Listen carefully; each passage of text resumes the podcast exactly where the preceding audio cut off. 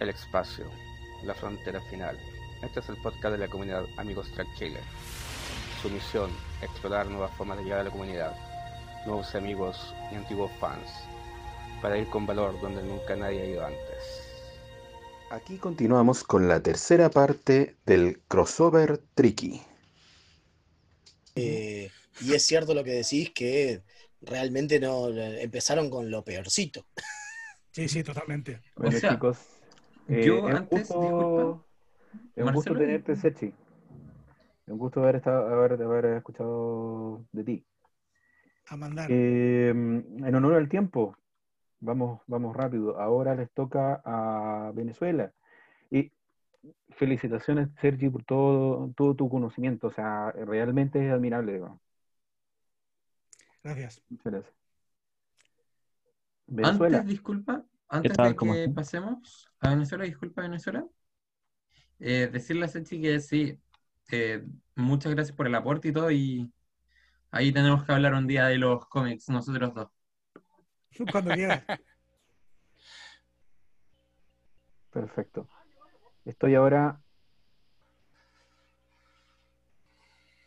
Muy bien, ¿cómo eh, están? Perfecto. Hola, buenas tardes, ¿cómo están ustedes? Bueno, no, nosotros, eh, Andrés y yo, vamos a, a estar a cargo de esta parte de Venezuela. Vamos a hacer primero un, un pequeño repaso por lo que es el club de Star Trek, el Star Trek Club Venezuela, este, para después dar paso a la, a la charla Historia de una nave que tiene Andrés preparado para nosotros yo les cuento un poco lo del, lo del Star Trek Club Venezuela. El Star Trek Club Venezuela fue fundado el 2 de septiembre del año 2001. En esta foto que se ve ahí, esa es la primera reunión. ¿verdad? Nosotros legalmente estamos constituidos como una asociación civil sin fines de lucro, que es el Asociación Civil Trek Venezuela. Este, nosotros hacemos, de- después de este 2 de septiembre, pues hemos ido, hacíamos reuniones mensuales eh, que después se fueron distanciando y bueno, con todas las cosas de hoy en día, pues ya no es así, pero sí fue muy recurrente por muchos años eh, el, tener reuniones mensuales que, bueno, yo creo que todos pasamos por eso, de que fueron desde en un restaurante de comida rápida hasta la casa de nosotros mismos. ¿Ok? Pásala, Andrés. Bueno, nosotros no- hemos tratado, aparte de ser un club de fan, pues hemos tratado de dedicarnos a la divulgación de la ciencia a través de la ciencia ficción. Como pueden observar, aquí esto fue en un, el Museo de Ciencias Naturales en Caracas, ¿verdad? Donde hicimos eh, un- unas presentaciones y aquí están todos los niños, ¿verdad? Este, y nosotros tratando de enseñarlos y de darles eh, algún poco de, incentivación por la ciencia, ¿ok? Eh, eh, eh, divertido, pues, o sea, que la parte fuera divertida. Aquí tenemos, por ejemplo, esta foto que se ve aquí abajo, tenemos uh, el lanzamiento de cohetes de agua y les explicamos a los niños cómo es, por qué los cohetes de agua pueden salir disparados, o sea, tratar de difundir un poco la ciencia. También fuimos uh, por, por toda Venezuela. Esta es una actividad que se hizo en el interior de Venezuela, en un lugar bastante lejano de la capital, donde, bueno, a- tratamos de hacer exactamente lo mismo, pues llevar un poco de ciencia a, a las personas a través de la ciencia ficción. Pásala, Andrés.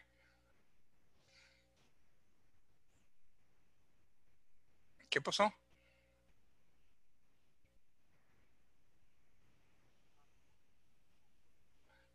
Parece que pasó? tenemos a Andrés. eh, Sería que se le cayó la conexión a Andrés, ay Dios mío. Eso sí está malo porque la... ah, ahí está otra vez. ¿Andrés? ¿Qué pasó, Andrés? ¿Se cayó? No sé, se fue. Vale, seguimos. Estar en vivo. Ok, seguimos. Ok. Son las cosas de estar en Este, vivo. sí. Bueno, nosotros, aparte de la parte de divulgación científica, también tenemos nuestras actividades como, como comunidad TREC, ¿no? Esta es alguna de las cosas que hemos eh, hecho para eventos como el, el Comic Con de Caracas. ¿ok? Hemos, eh, hicimos este, esta réplica de una, de una cámara de regeneración Borg. Hicimos este, este set del transportador, del transportador de las naves, la, la silla del capitán. Y después de hacer la silla del capitán, entonces hicimos el módulo de mando que acompaña a la silla de capitán del Enterprise original. Y aquí vemos a uno de nuestros miembros trabajando en cuando fue la construcción de la silla del capitán, ¿no? Esto se convirtió siempre en actividades eh, como el Comic Con en, en grandes eh, este, atracciones, pues, porque nosotros logramos que la, la, veracidad de estos módulos son realmente muy buenas. La silla del capitán y el módulo de comando son espectaculares, de verdad. Este, el transbordador, es una ah, atracción bien bonita donde la gente se toma fotos eh, y siempre quieren tomarse fotos con, con los miembros del club que están uniformados. O sea, siempre es una atracción bien bonita que, nosotros hicimos para estos eventos. Nosotros también hacemos otras actividades, por supuesto, actividades nuestras del club. ¿eh? Hacemos videoforos eh, eh, dentro de los mismos miembros, ni siquiera para otras personas, sino para nosotros mismos. Que aquí se ve a Andrés que está haciendo una, esto fue una charla que él creó que es sobre la línea del tiempo de Star Trek. Evidentemente la foto es pequeña, pero todo esto que está aquí es la línea del tiempo desde al principio hasta, hasta el final, bueno, en esa época, y no está Discovery, nada de eso que, que está ahora, ¿no? Eh, es todos estos modelos que se ven aquí en la foto que está arriba a la izquierda y a la arriba a la derecha son modelos de cartón. ¿Ok? Eso nosotros los hacemos y en Venezuela fuimos pioneros de esta, de esta modalidad de hacer modelismo de cartón. Nadie hacía eso y a nosotros se nos ocurrió un día ponernos a hacer eso y irnos a las exposiciones de modelismo donde nos veían primero con cara de loco y ustedes van a traer para qué cosas de cartón, donde habían preciosuras en plástico, pero después nos fuimos metiendo y ahí estuvimos.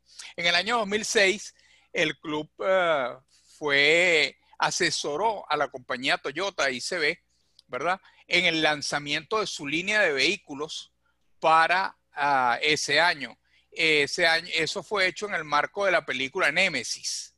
Ellos querían hacer eh, una presentación que fuera en el marco de la película Némesis y buscaron, nos buscaron a nosotros para que nosotros le asesoráramos. Todos esos uniformes, todas esas insignias son nuestras. Nosotros se las prestamos, se las pusimos a la, a la orden para, para que hicieran, eso fue un evento realmente bien importante y muy grande en un hotel en Caracas, donde inclusive se veían los carros aparecer como un como si fueran transportados, ¿ok? Unos efectos bien chéveres. Y eh, a partir del club apareció o nació nuestro podcast, que es Cuadrante Trek, por iniciativa de los miembros del club del Star Trek Club Venezuela en el 2016. Eh, Cuadrante Trek eh, nace que es un podcast semanal que nosotros hacemos todos los miércoles a las 9 de la noche, hora Venezuela, en el cual, bueno, hacemos análisis, hablamos de las noticias de la semana, eh, eh, hablamos de entretenimiento de Star Trek, entrevistamos personas, eh, fanáticos y personalidades, y es un podcast que, que es dedicado a, a, Star Trek única y exclusivamente. ¿Ok? Pásala. Nosotros tenemos 19 años eh, de fundados en el cual hemos, como han visto un poco aquí, una presentación muy corta, hemos trabajado mucho en muchas cosas, en la divulgación de la ciencia, hemos hecho nuestros trabajos internos del club, ¿verdad? Y sobre todo lo hemos hecho con mucho cariño y con mucho fanatismo eh, por Star Trek. Y ahí están eh, algunos de nuestros miembros eh, que hemos, en esas fotos que están ahí, en algunas de nuestras reuniones, algunos de nuestros eventos en los cuales participamos. El, el Star Trek Club Venezuela, pues eh, eh, tiene 19 años trabajando y bueno, eh, nosotros tenemos un eslogan que dice que el Star Trek Club Venezuela es mucho más que ciencia ficción. Así que este, esa es nuestra historia, muy resumida, pero esa es nuestra historia. Yo los dejo con Andrés que les va a regalar una charla bien interesante que es la historia de una nave y por supuesto la nave es el Enterprise. Gerardo. Bueno, buenas tardes a toda la Iberoamérica. Eh, esta charla, bueno, tiene casi la misma edad de nuestro club. Eh, un día uno de nuestros miembros se nos acercó, nos dio cierta información, nos preguntó, ¿ustedes saben quizás de dónde salen estas naves que aparecen, por ejemplo, en la serie Enterprise, en el, en el cuarto del Capitán Archer o en la presentación como el HMS Enterprise con Z? o eh, las naves que aparecen también en The Motion Picture de 1976 en esta escena, que vemos no solamente un barco de dos mástiles, también vemos un portaaviones, el transbordador espacial, una nave que no reconocemos, eh, y el Enterprise Refino, que no reconocemos para ese entonces. Pero también hay una referencia directa, que es en la película Generation de 1994. Entonces, bueno, nosotros comenzamos a hacer una investigación bien, bien interesante de, poder saber y conseguimos algunas, eh, algunos datos bien, bien interesantes acerca de las naves que han llevado el nombre del Enterprise. Evidentemente, aquí hay otra de las referencias de First Contact, del Ready Room y de la nueva generación. Evidentemente, esta historia comienza en el mar. Y bueno, pudimos datar la historia del Enterprise, al menos de los de lo que pertenece a nuestra realidad desde 1705 hasta el año 2027. Bueno, esto se divide, nosotros dividimos en tres nombres, ¿no? Los, eh, los navíos británicos, de los cuales hay 10 naves, la última eh, fue lanzada en 2002. Los Enterprise con Z, que resulta que no era uno, como aparecía en Enterprise, sino que son cinco naves, y ya vamos a ver por qué tiene ese nombre con Z y obviamente las naves norteamericanas, los USS Enterprise, que bueno, son nueve naves desde el año 1775, prácticamente con el nacimiento de los Estados Unidos, hasta la última que va a estar lista en el año 2027. Voy a hablar de algunas muy, muy someramente. De la primera que tenemos registro fue esta. Eh, bueno, fue la sexta nave su flota inglesa. Fue capturada desde de, de los franceses y bueno, sirvió en el mar Mediterráneo hasta 1707 cuando fue removida de la escuadra británica. Luego hubo otros HMS eh, Enterprise de los cuales no tenemos registro eh, visual, no hay grabados ni imágenes. Eh, a hablar de cosas puntuales, aunque tenemos más datos, voy a hablar de las cosas más importantes de cada uno. El de 1709 realizó una expedición por el río San Lawrence rumbo a Quebec, hoy Canadá.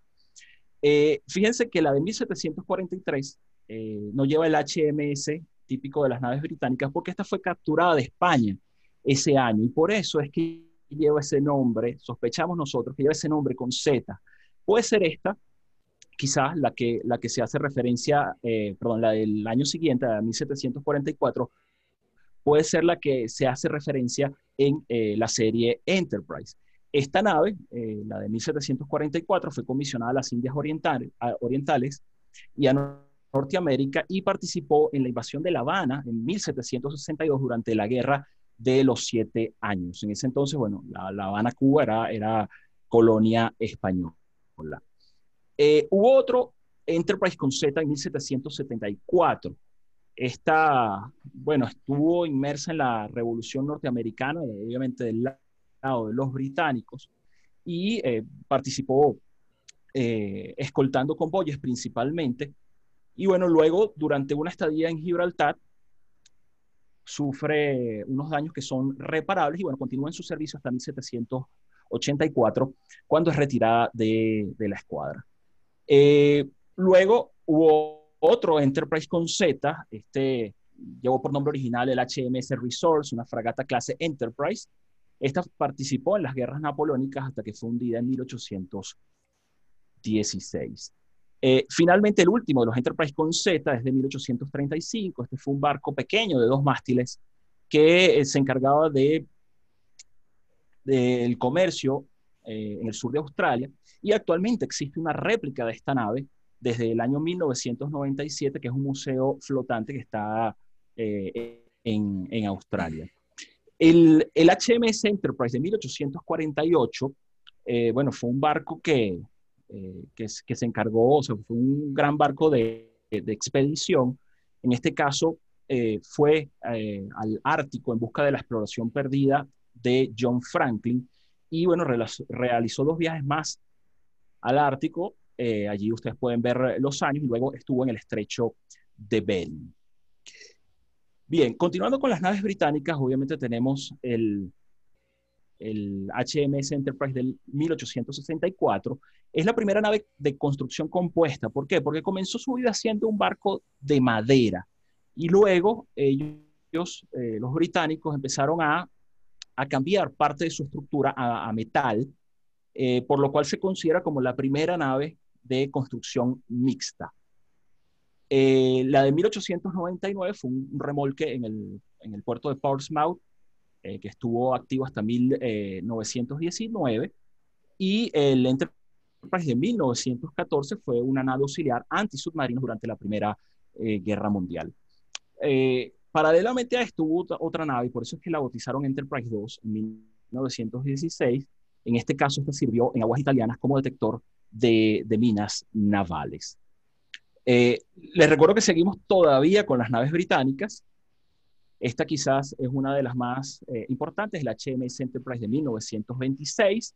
Fue una nave clase Emerald y estuvo, bueno, participó eh, de muchas campañas durante la Segunda Guerra Mundial. Allí pueden ver algunas de ellas en la campaña de Noruega, eh, donde, bueno, casi un torpedo casi lo, lo, lo impacta. Y este, luego de la caída de Francia en 1940 se une a las fuerzas de Gibraltar, tomando parte en varias operaciones en el Mediterráneo. Eh, en septiembre de ese año fue transferido al Atlántico Sur. Y aquí nosotros conseguimos un detalle súper importante, y es que existió un almirante que llevaba por nombre Alan G. Kirk. Y ese Alan G. Kirk estuvo al mando de una Enterprise, en este caso de esta Enterprise de 1926, porque estaba dentro del grupo que comandaba el almirante Alan G. Kirk durante la eh, invasión o la cobertura de la playa de Utah durante la invasión de Normandía. Eh, nosotros, bueno, al principio de esta, cuando estábamos haciendo la investigación, no podíamos creer esta, esta coincidencia. De hecho, eh, buscamos, ahí ustedes pueden ver una imagen de la lápida del, del almirante Alan Goodrich Kirk, Alan G. Kirk, en el cementerio de Arlington, en Virginia, en los Estados Unidos. Y bueno, esto, esto fue maravilloso cuando nosotros encontramos esta información de que hubo un Kirk al, mando de un Enterprise en la Segunda Guerra Mundial. Bien, eh, para terminar con los Enterprise de, de la Marina eh, Británica, tenemos este eh, que fue un barco asignado al levantamiento hidrográfico. Esta fue conocida como The Starship de 1959 porque coincidió con el estreno de Star Trek. Entonces, bueno, por ese nombre se mantuvo. Y la última, que fue lanzada en 2002, bueno, se ha encargado de un par de misiones importantes, como la de 2011, evacuando a ciudadanos, a ciudadanos británicos desde Libia, y en 2015, cuando realizó rescates de refugiados en aguas italianas. Me parece curiosa esta imagen abajo. Ustedes pueden ver que las letras Enterprise de este barco son muy parecidas a las que se usan en, las naves de la serie original, ¿no? Eh, bien, ahora vamos con los Enterprise de Norteamérica que comienza su historia con el país. Esta primera nave fue la de 1775. Fue capturada por el coronel, entonces, coronel del, del ejército continental, Benedict Arnold. Eh, después, bueno, este, fue, traicionó y se fue con los británicos. Eh, capturó esta nave y la rebautizó Enterprise. Eh, bueno, esta participó en la batalla de Saratoga, en varias escaramuzas y bueno, al final, para evitar que fuese recapturada, fue abandonada y hundida el 7 de julio de 1777. El Enterprise del año siguiente eh, operó eh, principalmente en la bahía de Chesapeake como un patrullero de, de convoyes. Este quizás, el Enterprise de 1799, es probablemente el que aparezca como referencia en eh, la película Generation. Esta fue, fue una nave construida por el gobierno norteamericano y fue asignada al teniente John Shaw. Se data, bueno, que su, su historial en batalla y en defensa de los mares de, esta incipiente nación fue importante, por lo cual es, uno de los Enterprise más recordados. El Enterprise de 1831 patrulló la base americana en Brasil hasta 1834, cuando regresó para reparaciones y remodelaciones. Este es quizás el más explorador de todos, realizó misiones en África, India, en Hawái, llegó a Mazatlán, México, inclusive posteriormente a Chile y regresó a casa en 1839. El Enterprise de 1874 cumplió misiones en el río Amazonas, en el río Mississippi. Eh, hizo un viaje alrededor del mundo que le tomó ocho años con levantamientos eh, hidrográficos. El de 1914 fue un, un barco de motor que sirvió eh, en el Distrito Naval durante la Primera Guerra Mundial. Este ya nosotros creo que lo, hemos, lo conocemos los fanáticos de Star Trek, el primer portaaviones de, de, los Estados Unidos de, en la Segunda Guerra Mundial, el Enterprise de 1938. Eh, bueno, este participó en el Pacífico en batallas de Midway, eh, estuvo en Guadalcanal, incluso en Iwo Jima, fue dos veces torpedeado por aviones este, kamikaze y bueno, por eso fue apodado el Gran el Big E. Eh, recibió bueno, innumerables condecoraciones navales eh, por todos sus servicios en guerra. Obviamente también el, el Enterprise que aparece en la película de las ballenas, el Enterprise, eh, el portaaviones CN-65, que bueno, ahí ustedes pueden ver todo el historial de este gran barco hasta que fue dado de baja en eh, 2013. Es el primer portaaviones nuclear de la historia. Eh, actualmente, bueno, es un museo, museo flotante. Eh, y bueno, el que vendrá es el, Enterprise eh, CN80, ya está en construcción, entrará en servicio en el 2027. Eh, es un Enterprise, un portaaviones clase Gerald Ford. Bien, ahora vámonos al espacio, ¿no? Ya todos conocen la historia del Enterprise, el primer transbordador, el transbordador de prueba, eh, que originalmente llevó su nombre Constitution, fue cambiado gracias a 400.000 cartas enviadas al entonces presidente Gerald Ford. Y bueno, actualmente eh, él pasó luego de viajes de exhibición a Washington y actualmente se encuentra en Nueva York en el Museo del Aire, eh, en, el, Museo Intrépido del Aire, que es un portaaviones, allí está el, transbordador Enterprise. También hubo la BSS Enterprise de 2004, que, eh, bueno, fue una nave diseñada por Virgin, esta, bueno, tuvo un accidente donde lamentablemente en 2014 el piloto resultó muerto. Vamos ahora entonces a hablar de la ciencia ficción, ¿no? Esta era la nave que aparecía en The Motion Picture. Eh, también esta nave aparece en el escritorio del almirante Pike en Star Trek Into Darkness, ¿no? Eh, bueno, esta, obviamente, por lo que sabemos, lo que teorizamos, eh, debió existir eh, antes de, de, del episodio de First Fly, eh, de 2143, y bueno, solamente tenemos referencias visuales.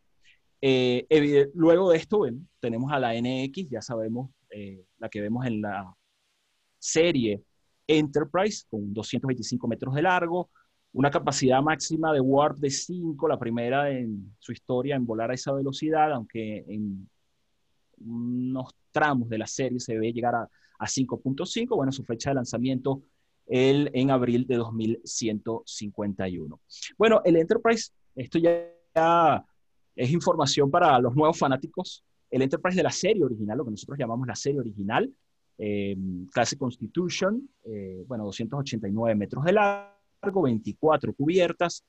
La fecha de lanzamiento 2245 y la de la destrucción en Star Trek eh, 3, porque claro, esta también fue una nave refit en 2285. 85. Ahí vemos algunas imágenes de lo que fue el refit de esta nave. Estas naves tienen algunas versiones, ¿no? La, eh, la de J.J. Abrams, la del universo Kelvin, que los modelistas llaman el J.J. Price, que es una nave mucho más grande, pero también tiene el número 1701, y la de 2017, bueno, sería exactamente, sí, 2017, la eh, versión de Discovery, la llaman también los modelistas la Disco Price. Esta también es mucho más grande que estas dos últimas, que la versión original de, de la serie original. Bueno, luego vino el Enterprise A, originalmente llamada Yorktown. Eh, esta nave, bueno, es similar al refit del Enterprise original, tiene la misma cantidad de cubiertas, las mismas dimensiones, y bueno, fue dada de baja en 2293 durante Star Trek al final de Star Trek 6. El Enterprise B, eh, una clase Excelsior modificada, porque tiene algunas cosas distintas, con 420, 467 metros de largo, y bueno, obviamente desconocemos, sabemos que su lanzamiento fue en 2293, pero desconocemos cuándo fue o qué pasó con esta nave. Eh, obviamente decimos 2344, ¿por qué? Porque esa fue la destrucción del Enterprise C, que es la siguiente nave. Eh, que de esta sí tenemos la referencia de la destrucción, pero no tenemos cuándo fue lanzada. Entonces, bueno, entre ese espacio de tiempo tenemos eh, tanto el fin del Enterprise B como el fin del Enterprise D. perdón, C. bueno, el que conocemos todos, el Enterprise D, clase Galaxy, 42 cubiertas 641 metros de largo, eh, lanzado en 2363, bueno, destruido en Star Trek Generations en 2371. Y luego tenemos eh, eh, la Enterprise E, la clase Sovereign, con 680 metros de largo, la más larga, al menos de esta línea, que bueno, ha estado activa hasta Nemesis, al menos hasta lo que sabemos. Eh, bueno, también tenemos la referencia, obviamente, del Enterprise J, que lo pudimos ver en el episodio de eh, Enterprise Asati Prime, eh, del cual, bueno, depende de que la línea temporal continúe, será así o será diferente. Bueno, para finalizar, para que tengan una referencia de toda la escala de, de los Enterprise, prácticamente la Discovery y la Enterprise de JJ y de Disco Price están más o menos en este rango eh, de tamaño para que tengan una referencia en relación a la, o sea, está en rango de tamaño con la Enterprise C, perdón, y B, exacto, C y B, en relación a sus dimensiones eh, originales. Bueno, he tenido que correr, he tenido que correr por el factor tiempo. Obviamente nosotros tenemos, tenemos muchos más datos de todos estos Enterprise de los que, que les acabamos de, de, de entregar. Hay muchos datos sobre quién las compró después que cumplieron servicio, qué fue de ellas. Muchas terminaron eh, hundidas, o sea, siguen allí bajo el mar. Y bueno, espero que les haya gustado este repaso rápido sobre la historia de la nave más famosa de Star Trek y la que más nos gusta, el Enterprise. Espectacular, espectacular. Yo que soy fanático de la Enterprise, muy buen, muy buena referencia, muy buena, buena presentación. Excelente, nuestros amigos de Venezuela. Eh, bueno, ahora toca a USS Synergy. Bueno, aparte, bueno, antes de empezar con ellos, digamos, vuelvo a repetir, excelente nuestros amigos de, Venezuela, Andrés. Gracias.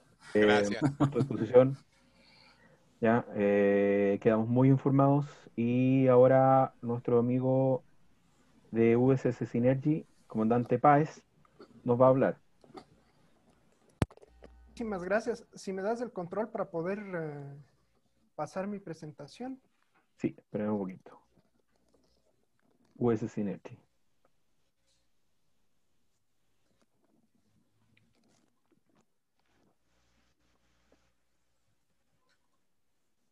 ¿Listo? Ahí vamos.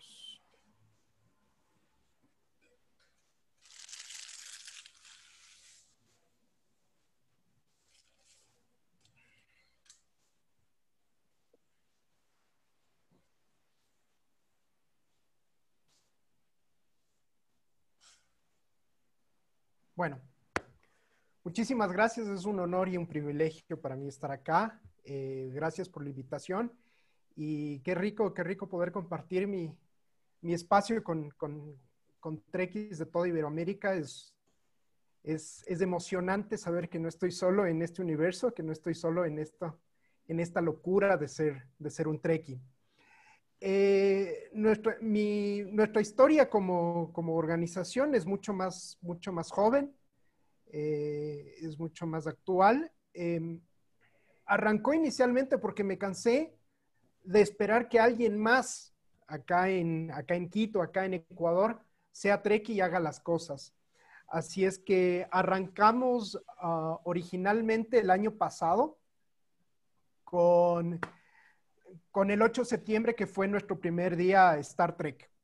Eh, me sumé un poco, un poco, haciendo herejía, me sumé al, al, al, a una organización de fanáticos de Star Wars. Eh, pero, pero Carlos, que es el principal, la principal cabeza, y él tiene un, y él tiene un museo de Star Trek, él está, de, Star Wars, perdón, él está muy involucrado en esto de los Comic Cons, de las conferencias y de las, de las reuniones, es que fue, fue, un, fue, un, gran apoyo, fue una, una gran ayuda para mí para, para poder organizar lo que fue nuestro primer 8 de septiembre. Y fue así como arrancamos, pues, y, y las fotos y la presentación. Eh, lo pueden ver, pues hicimos una pequeña reunión. La mayoría eran cosplayers que no son específicamente eh, fanáticos de Star Trek, pero afortunadamente hubo, hubo gente y tuvimos la oportunidad de hacer, de hacer un evento y juntarnos un poco, nos juntamos. Luego nuestro primer evento fuera del fuera de calendario fue la Pizza Trek, en, en el cual llegaron dos personas y yo era una de esas. Uh, así es que para bien o para mal, eh, no hay muchos fanáticos de Star Trek acá en Quito, pero estamos trabajando para darles un mejor servicio. Así es que vamos a intentar o sigo en el intento de ser, eh, de, de, de, hacer más grande a esta, a, esta, a esta comunidad y de hacer más grande a, a, a los fanáticos de Star Trek acá en Quito. Específicamente para hablar, bueno, ahora se me ocurrió hablar de las holocubiertas. Esto fue un poco la inspiración en función de uno de los eh, eh, capítulos de, de, de, Lower Decks, pero en realidad ha sido una preocupación y ha sido una, una idea que, que, tenía en la cabeza desde hace muchísimo tiempo. Y era, yo como desarrollador de software, este, me cuestionaba mucho quién diablos o quién, quién cuernos diseñó eh, los protocolos de seguridad de las holocubiertas. Y pues bueno, vamos a ver si podemos a, a, ver, a, ver, a ver cómo funciona y ver cómo funcionan los holocubiertos y qué se puede hacer al respecto. Eh, bueno, la mayoría de ustedes sabe lo que es una holocubierta, es un simulador holográfico eh, de ambientes, eh, es una tecnología propia de la flota estelar, eh, pero eso no, no, no, no descuenta que, que, se utilicen, que otras razas y otras especies utilicen la, la tecnología y pues básicamente fue diseñado para eh, dar entretenimiento, para, dar para facilitar un medio de entrenamiento, inclusive para realizar investigaciones. Eh, su tecnología está base, basada un poco en parte de la tecnología de transportadores y parte en la, en la tecnología de los replicadores. Y pues básicamente lo que permite es crear ambientes simulados en dentro de una nave o dentro de una estación espacial o dentro de unas instalaciones propias de eh, la federación o cualquier espacio. Ahora bien, las, las holocubiertas fueron más allá, ya hablando un poco, saltándonos de, saliendo un poco del universo Trek y más bien hablando en temas de producción, las holocubiertas son, eh, perdónenme el término, son básicamente el sueño húmedo de cualquier escritor de ciencia ficción. Porque si la premisa de crear una historia de ciencia ficción basada en el espacio, en una nave espacial que puede ir a diferentes mundos y recorrer la frontera final, pues si esa premisa te parece lo suficientemente restrictiva, pues nada, pongámosle una holocubierta adentro, en donde puedes crear ambientes totalmente diferentes, salidos de la trama principal eh, de, tu ciencia ficción. Entonces, como escritor, lindo, hoy no tengo ganas de escribir de, de- de viajes espaciales y vamos a escribir un western. Pues vamos, creamos nuestro, nuestro capítulo de westerns dentro de Star Trek. O queremos replicar las historias de Arthur Conan Doyle, pues bueno, vamos, hagamos nuestra versión, nuestra versión Star Trek de Sherlock Holmes o repliquemos la vida de Leonardo da Vinci en Florencia del siglo, del siglo XV. Entonces, eh, en el ambiente de producción de Star Trek, pues la- la- la- las holocubiertas son, son, son una fa- fabulosa herramienta para escribir nuevas historias, para escribir nuevos, nuevos ah, libretos. Pero ya hablando un poco más en, en universo y un poco hablando más de la tecnología, pues tanto en el siglo 23, 24, 25, 30, como en la actualidad, pues eh, nosotros dependemos de eso que son las computadoras. Las computadoras personales, las laptops que estamos utilizando en este momento, los teléfonos móviles, los que, no son más que unos sofisticadas computadoras del tamaño de la mano, o, la computación en la nube, que en realidad son una serie de computadoras y, unas, y una serie de, sistemas que están conectados a Internet, pues tanto en el siglo XXIII como en el siglo, o en el siglo XXI, pues las computadoras y las holocubiertas dependen del poder computacional y del funcionamiento computacional eh, de, que está funcionando en la nave o en la estación o en el, o en el centro de investigaciones, pues todo esto depende del, del correcto funcionamiento de las computadoras. Y, dando, y dado que las computadoras físicamente son un producto de la construcción ah, ah, nuestra como, como, como, como humanos, pues estamos, eh, las computadoras están expuestas a los factores ambientales y factores del azar eh, que día a día nos, eh, nos rigen nuestras vidas. Eh, siglo XXI o siglo XXIII estamos dependiendo de factores ambientales que pueden destrozar físicamente las computadoras en donde corren nuestros programas, sean programas eh, informáticos o sean programas de una aula cubierta. Entonces, no estamos libres, independientemente de la fecha estelar y del universo en el que estemos, de factores ambientales externos. Un máximo solar puede hacer pedazos o puede, puede armar destrozos o puede causar problemas eh, con las comunicaciones actuales. Un máximo solar te puede tirar abajo comunicaciones digitales. Eh, o, un borrachito conduciendo el auto se puede, se puede chocar contra un poste eléctrico y tirarte, y tirarte abajo la conexión eléctrica y producir un apagón en tus ciudades. Entonces, no estamos ahora, en el siglo XXI, no estamos libres de un fenómeno ambiental o un fenómeno del azar que te tire abajo las computadoras y que te pueda hacer problemas en los si- sistemas informáticos eh, en los que corren nuestros programas y en los que está corriendo prácticamente nuestras vidas. Hoy es el más claro ejemplo de lo que nos pasa. Tuvimos que ir a las videoconferencias o a las videollamadas para tener clase, para ver a nuestros seres queridos, eh, para ver a nuestros eh, compañeros fanáticos de Star Trek, porque físicamente hubo una calamidad ah, de salud pública que nos mandó a todos a las casas. Entonces, el factor humano y el factor del azar y la posibilidad de que algo salga mal y que no esté planeado, pues nada nos libra de eso y para eso tenemos que preguntarle al señor Musk, al señor Murphy o al señor um, eh, Thomas Andrews, ¿no? Nadie le dijo, el señor Andrews nunca pensó en que un iceberg te podía tirar abajo tu barco, o el señor Musk, pues, eh, ha logrado perfeccionar su técnica luego de múltiples, luego, de múltiples errores eh, físicos. Entonces, independientemente de qué tan bueno seas como diseñador o como constructor, nunca vas a estar libre de problemas ambientales o problemas del azar que pueden echar abajo tu infraestructura tecnológica física.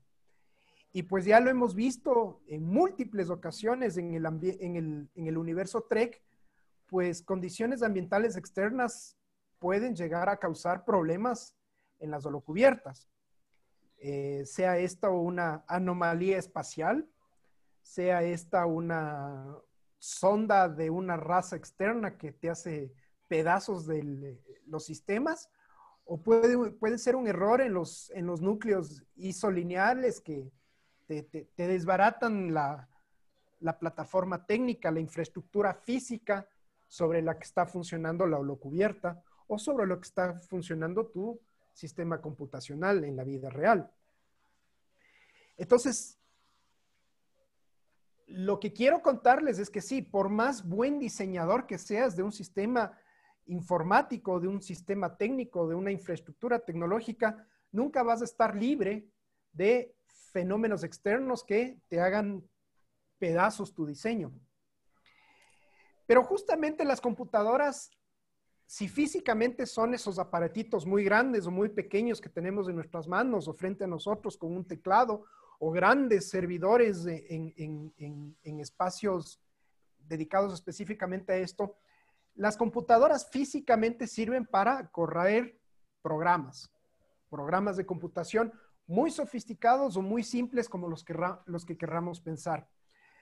Ahora técnicamente se está hablando mucho de aprendizaje en computadoras, e inteligencia artificial, pero todos esos son programas, como les digo, muy, muy sofisticados o no, que corren física, que corren sobre elementos físicos eh, en donde en, las computadoras.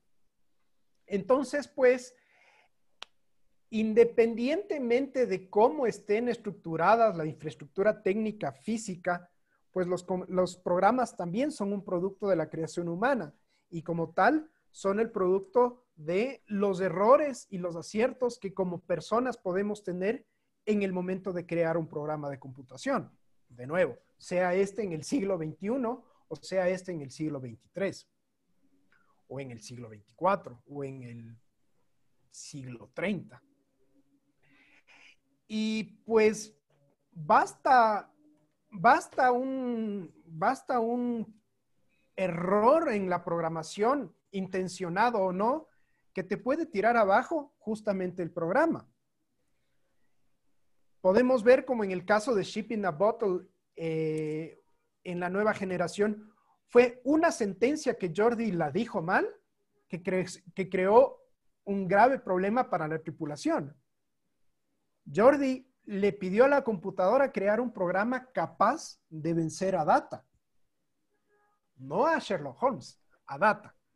Y tuvimos la creación de un ser consciente, a pesar de que fue holográfico, un ser consciente que hizo, que tomó el control de la nave e hizo bastantes bastantes desastres eh, dentro de la nave y para toda la tripulación. O en el otro caso, en worst case escenario, en donde Cesca intencionalmente se programó a sí misma en esta simulación y levantó los sistemas de los, eh, los protocolos de seguridad, con la firme intención de destruir y de matar a Tuvok. Entonces, en la misma programación que nosotros realizamos está susceptible a hechos fortuitos, a una mala codificación o a una mala o a un mal envío de sentencias o física o está directamente involucrada nuestra firme intención de cometer un error. Pero justamente el diseño de las computadoras y de los programas de computación que trabajan dentro de las computadoras no son programas específicos que cumplen una función general. En la tecnología actual, tanto como en la tecnología de Star Trek, las computadoras son una serie de, una serie de programas que corren en cascada unos sobre otros. Tenemos el, el LCARS, que es un, que es un ah, sistema operativo que nos permite interactuar con las computadoras, pero las computadoras a su vez tienen lugares específicos, funciones específicas, funcionalidades determinadas, que todos están que no están directamente eh, en manos de los, de, los, de los usuarios, de los operadores del sistema, sino que están corriendo atrás. Y justamente eso, nadie, se preocupa en el día a día de si la computadora está, eh, si los protocolos de, seguridad están funcionando o no, porque directamente nosotros asumimos que están funcionando. Y precisamente nosotros creamos los programas de computación para realizar actividades y funciones puntuales. El sistema de control de los torpedos fotónicos no tiene por qué estarse preocupando de si la temperatura en, o el volumen de agua es el correcto en las operaciones cetáceas. Al contrario, el programa para el manejo de los, para el disparo de los, de los torpedos se dedica exclusivamente a el control y la gestión de los, de los, de los torpedos. Al igual que el sistema de, control de ambiente se dedica al control de ambiente en las operaciones cetáceas. No es necesario programar todo el ambiente computacional para generar una función específica. Eso es bueno y eso es malo, porque por el un lado te permite específicamente programar lo que tú quieres hacer. Por el otro lado, tienes el problema de que si eso falla, puedes tener un fallo en cascada que te destruya todo el sistema. O si no, preguntémosle al LAL, que tuvo un problema de fallo de cascada en sus sistemas porque no entendió cómo iba a poder ser separada de su ambiente, separada de sus seres queridos, sus, sus sentimientos, a pesar de ser un androide, pues generaron un error que acabó con su existencia. Entonces, justamente cuando, cuando desarrollas un programa, no esperas que el sistema te funcione mal. No esperas que un error en una parte del sistema general operativo de la nave te dé un problema a ti. Pero a veces estás expuesta a esos errores. A errores en que tú programaste una simulación de un ambiente en la holocubierta o en la sala de recreaciones y resulta que el programa se te rompió y terminas caminando en el medio de un frío eh, mortal, quizás con una bala en el con la herida de una, de, un, de una bala en el pecho. Entonces, la pregunta es, ¿cómo diseñamos sistemas seguros con todas estas premisas antemano? Y el problema es el siguiente. Cuando necesitas una simulación de computación lo más, lo más cercana a la realidad posible, ¿cómo lo puedes hacer? Si estás investigando la escena de un homicidio o si estás tratando de mejorar el sistema de distribución de energía en tus sistemas, necesitas y necesitas crear una simulación porque no lo puedes hacer en la vida real, necesitas hacer un sistema lo suficientemente apegado a la realidad para que te permita simular esta realidad. ¿Por qué? Porque los resultados que necesitas tienen que ser lo más parecidos a la realidad posible. ¿Por qué? Porque la vida de, una, de, de uno de tus compañeros de tripulación o porque la vida de toda la tripulación puede estar en riesgo. Entonces, partiendo desde esa premisa, yo en lo particular, en lo particular sí desarrollaría una holocubierta que me permita replicar todos los eventos de realidad y después yo pondría una serie de restricciones y una serie de particularidades para controlar el comportamiento de esta, de esta holocubierta.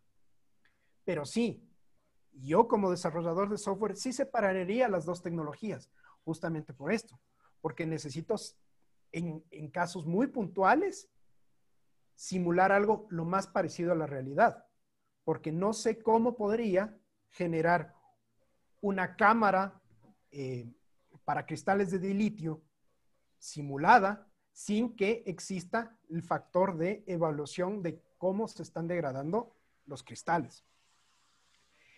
Entonces, más allá de querer prenderle fuego al diseñador porque no pensó que los protocolos de seguridad eh, tenían estas, estos, um, estas limitantes, vale la pena pensar un poco en todos los, en todos los factores ambientales externos, tanto del programa como tal, como de la infraestructura tecnológica sobre lo que corren los, los programas, y pensar que sí, que permanentemente como las tecnologías en nuestro siglo y en el siglo 24, siempre son susceptibles a mejores, a mejoras y perfeccionamientos.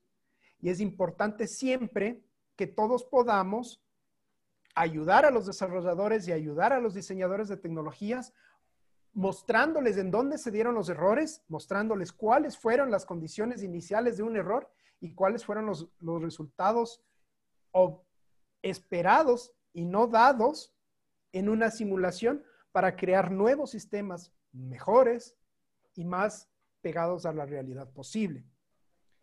Mi, último comentario es, pues nada, confiemos en que las tecnologías pueden funcionar, pero cuando no funcionen, no las tiremos al piso y no querramos prenderle fuego al desarrollador. Y sobre todo, seamos un poco más conscientes de el uso que les estamos dando a las tecnologías, tanto en el siglo XXI como en el siglo XXIV. Y mi última recomendación, por favor, no seamos como Jordi y borremos el historial de nuestras navegaciones. Solamente por proponer una solución.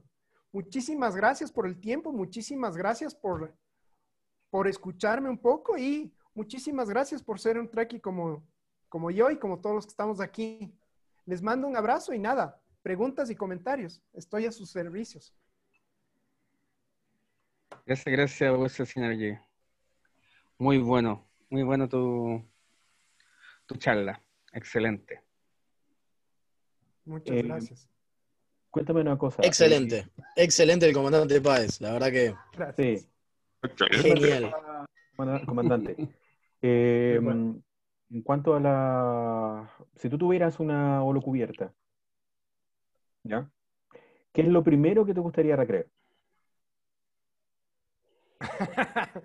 Todavía es muy temprano para mencionar.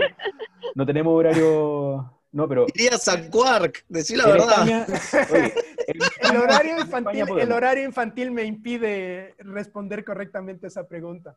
Pero de- España como dice Marcelo, tenemos el, tenemos el horario de España, así que nos basamos con ese horario. Ah, bueno, dale. Haría, haría la gran Barclay y simularía a mis compañeros de, de tripulación, o iría la, haría la gran Boimler y, y justamente modelaría a todos mis compañeros de tripulación y, y- y compartiría con ellos mi tiempo.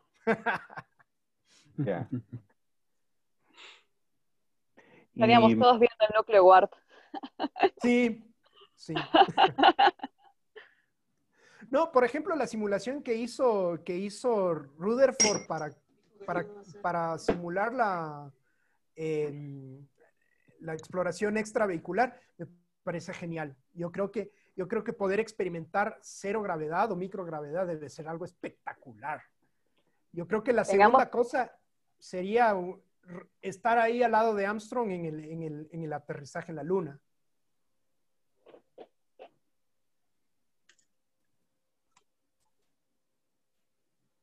Buena, buena.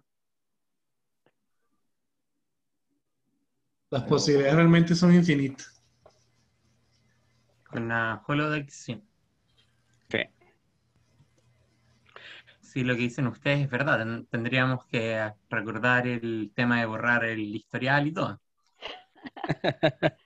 Pues, lo más cercano que habría sería como la realidad virtual en este momento, pero todavía Poco queda muy, poco, está, Poco muy lejos todavía. haciendo. está muy lejos todavía. Estamos llegando con los replicadores, así que vamos de a poquito dando ese paso más grande. Bueno, estamos un poquito adelantados, eso sí. Sí. Pero está... ¿Están los chicos remeras rojas? Todavía no. ¿Qué? ¿Están con disposición de empezar o todavía no?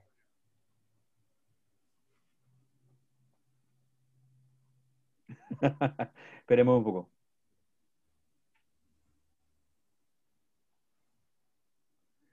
Estoy tratando de... Perdón, estábamos con el estábamos muteados, como para darle al bingo del comandante Páez. Eh, puede pasar.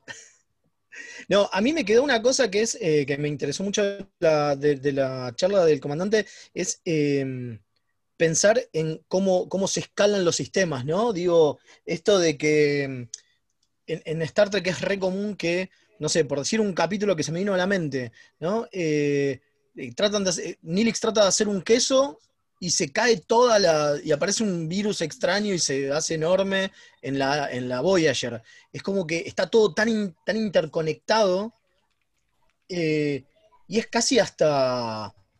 hasta ridículo, porque como decía el, comandante, tipo, no necesita el- el que dispara el torpedo, necesita saber qué temperatura hace. ¿No? Digo, es. Pero, pero es tan un trope de Star Trek eso, ¿no? Digo, es tan un, un, un- un algo que todo el tiempo están desarrollando, o están, hay un montón de guionistas que desarrollan eso, como con, se cae un sistema y caen todos los otros al costado y es hasta tonto, digamos, ¿no? Para alguien que sabe un poco de programación. Así que me pareció, Bueno, sí, justamente eso. O sea, nunca sabes.